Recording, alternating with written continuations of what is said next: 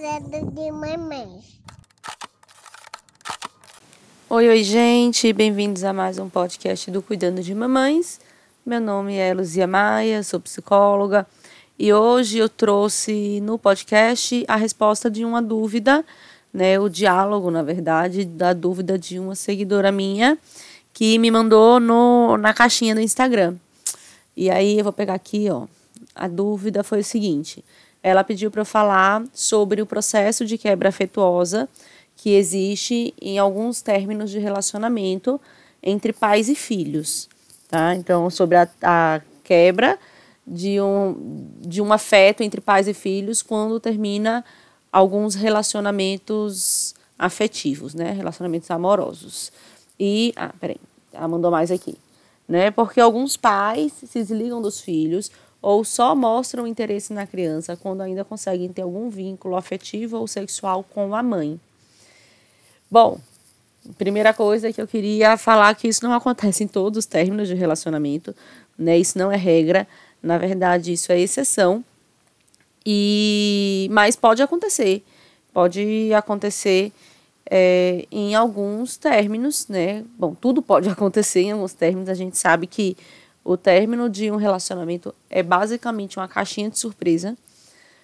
A gente, né, algumas pessoas até dizem assim que a gente só conhece uma pessoa quando termina o relacionamento. E infelizmente isso tem isso tem sido muito forte, né, em alguns casais assim que vivem aparentemente de uma forma muito harmônica e aí por alguma coisa quando terminam, é, quando não dá mais, ou se aconteceu alguma coisa e levou o término desse relacionamento, esse casal, ele passa a se enxergar como rival, passa a se enxergar, se enxergar de uma forma totalmente distorcida, esquecem tudo que construíram e tudo mais. Então, isso sim também pode acontecer no término de um relacionamento. E se você que está aí ouvindo, né, nesse esse bate-papo, está passando por isso, é importante compreender que não é todo casal que passa, não é com todo mundo, é, não, não é regra, tá? E não necessariamente porque aconteceu nesse relacionamento vai acontecer num próximo relacionamento seu. Muitas pessoas ficam com medo porque acreditam que sempre é assim, que isso é regra, porque com a vizinha foi, com a prima foi, com ela foi e vai ser. Assim depois também. Mas bem, vamos direto ao assunto, né? Por que isso acontece? Muitos casais, eles, para começar, né, vamos, vamos para a história do Brasil. Mais do que 50% do, dos casais, eles não planejam os filhos, os filhos chegam sem planejamento. Isso é um dado muito importante, porque quando a gente não planeja um filho, né, quando ele simplesmente chega, é, a gente não tem tempo de, de pensar, de se organizar, de trabalhar a nossa mentalidade, de trabalhar o nosso relacionamento. Né? Então, assim, se, se você tem, tem um relacionamento e de repente chega uma criança, né, chega um filho, que não é, não é uma coisa simples, né? então, não, é mudança de casa, é um filho. Então, se de repente chega um filho, muitas vezes você não teve tempo de se planejar, de organizar a sua mentalidade, de organizar o seu casamento para isso, né? Então, esse dado aqui, a gente vai começar com ele, certo? É, o que acontece? Muita, muitos desses casais que não planejaram os filhos e, e toparam ter juntos esses filhos, eles não conseguem separar o, como eu posso dizer, o parental do conjugal. Então, quando você não consegue separar o que é ser mãe e o que é ser pai, e o que é ser esposo, o que é ser esposa, fica tudo muito confuso na sua cabeça, né? Tudo, tudo se mistura muito. E aí, enquanto estão vivendo junto, beleza, tá tudo bem porque de fato vocês estão exercendo esses papéis, é, como eu posso dizer, estão, esses papéis estão coabitando um no outro. Né? Então, se você está vivendo um casamento, tá ok, tá beleza, você está você tá sendo mãe ou pai, né? Aqui eu vou falar mãe, porque eu tô, acho que massificamente para mulheres, você está sendo mãe e você está sendo esposa.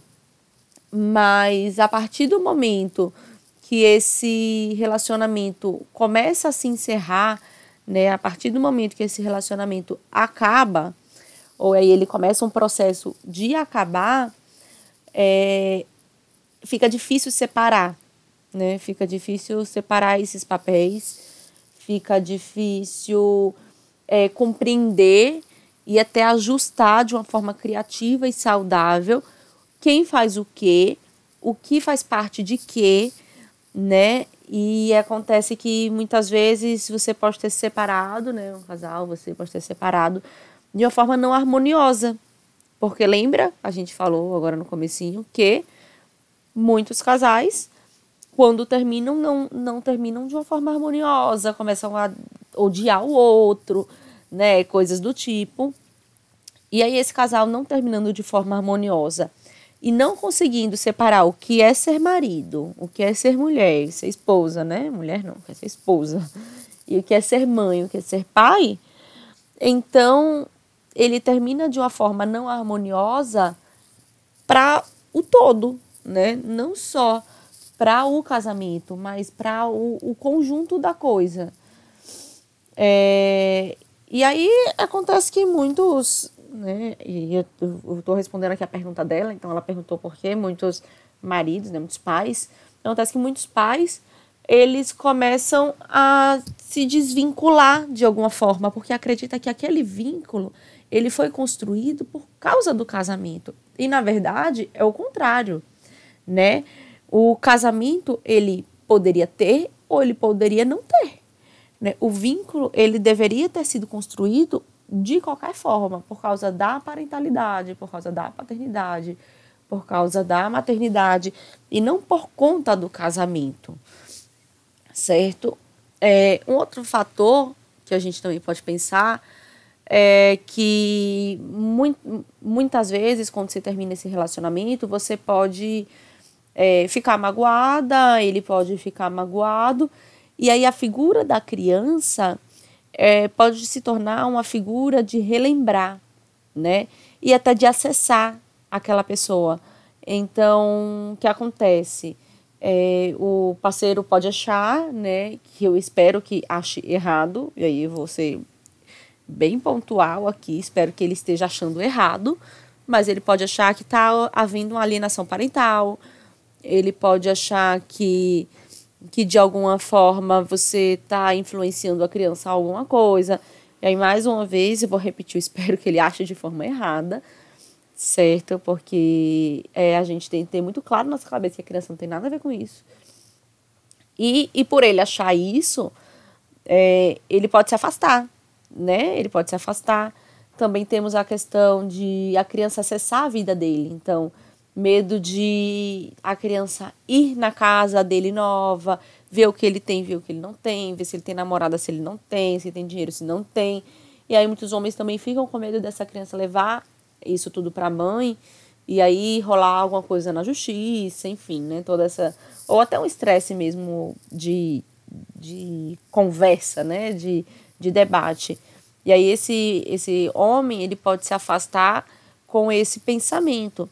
Agora, claro, nada disso é justificável, né? A gente está pensando aqui em, em hipóteses, porque lógico também não tem como a gente definir qual é a hipótese desse caso, mas a gente está pensando aqui em hipóteses e nada dessas, nenhuma dessas hipóteses realmente é justificável o que é importante a gente pensar que a priori, quando não se planejou ter um filho, né, e aí acabou acontecendo, que aí a gente sabe que isso pode acontecer realmente, nenhum método contraceptivo é 100% seguro, né, ele diz assim que quem trabalha com saúde da mulher, com contracepção, fala que a única coisa 100% seguro é não, não ter relação sexual, né, então nenhum método, nenhum método contraceptivo é 100% seguro, é importante a gente pensar que se rolar de, de uma gravidez acontecer, né, de um filho, surgir aí no meio desse relacionamento sem ser planejado, que as pessoas busquem apoio, busquem terapia, busquem compreender essa gestação, né, que busquem é, uma, uma formação de vínculo mais estabelecida, mais saudável para todos, né? Entre casal, entre pai e filho, entre mãe e filho, por aí vai. Então, quando quando não se busca, isso fica meio velado, isso fica por meio debaixo dos panos, né? Vai quando não se busca, isso simplesmente vai acontecendo. A gente não sabe qual é a qualidade da formação do vínculo é, de pai e filho. Esse vínculo ele pode estar muito fragilizado, porque para um homem simplesmente terminar, quando terminar um relacionamento, ele pegar as coisas dele embora e não tá nem aí para os filhos, né? Esse vínculo ele não, ele não foi estabelecido de uma forma saudável. E, ou ele nem foi estabelecido, para falar a verdade. Né? Ele pode nem ter sido estabelecido. Então, quando a gente pensa em, um, um, estabele, um, em estabelecer o vínculo de uma forma saudável, segura é, e duradoura, a gente pensa às vezes que é necessário buscar ajuda em cenários como esse, né, que eu citei aqui, de ser filhos não planejados, por exemplo, ou, ou que não, nem são desejados às vezes. É, então, acho que para a gente dar uma resumida nisso, é importante compreender que nem todo mundo vai passar por isso, nem todo término de relacionamento vai ser assim, né? Muitas vezes a gente acredita que vai e não vai, tá, gente? Nada justifica, mas também existem algumas hipóteses que a gente pode levantar. Isso talvez, e aí eu vou colocar aqui em negrito para vocês, né, com voz em negrito, é, talvez pode, possa ser prevenido de, com acompanhamento, com é, um estabelecimento de vínculo mais é, fortalecido, né, com a compreensão de como está sendo esse processo para esse casal, com a orientação dessa, dessa divisão entre casamento e parentalidade, que apesar de precisarem coabitar em algum momento, né, é, se acontecer uma separação, eles vão precisar saber separar e isso também na cabeça deles e deixar claro para as crianças, lógico. E, e com muito diálogo, muito diálogo. Eu digo assim, o diálogo ele tem que ser feito quando está tudo bem. Não adianta querer conversar sobre separação, sobre como vai ser o vínculo com as crianças ou qualquer outra coisa, depois que o circo estiver pegando fogo. E não vai, talvez não role, talvez não, não aconteça mesmo. Então, se tá tudo bem na sua casa, se não é sua casa, se você não está separando, se tá tudo bem na sua casa, aproveita para conversar sobre a importância de, de vocês é, separarem isso de ser casados e ser pai e mãe. Isso é legal até para o casamento, porque em algum momento vocês vão perceberem que vocês, além de pai e mãe, pai e mãe vocês precisam é, ter uma vida saudável de casal. Precisa sair, precisa namorar, enfim, né? Então essa separação ela precisa ser feita não na separação, mas essa separação de papéis, né? Não na, não na separação do casal, mas enquanto o casal tá junto. Então, se você está bem no seu casamento, se você tem filhos no seu casamento, planejados ou não, talvez a hora de conversar sobre isso seja agora, ok? Então é isso. Quem tiver dúvidas pode fazer como essa seguidora fez, mandar lá no meu Instagram. Eu sempre abro caixinha. Se eu não abrir caixinha, pode mandar no meu direct, que sempre que possível eu vejo e vou respondendo para vocês como eu respondi essa. Então é isso, gente. Um beijo.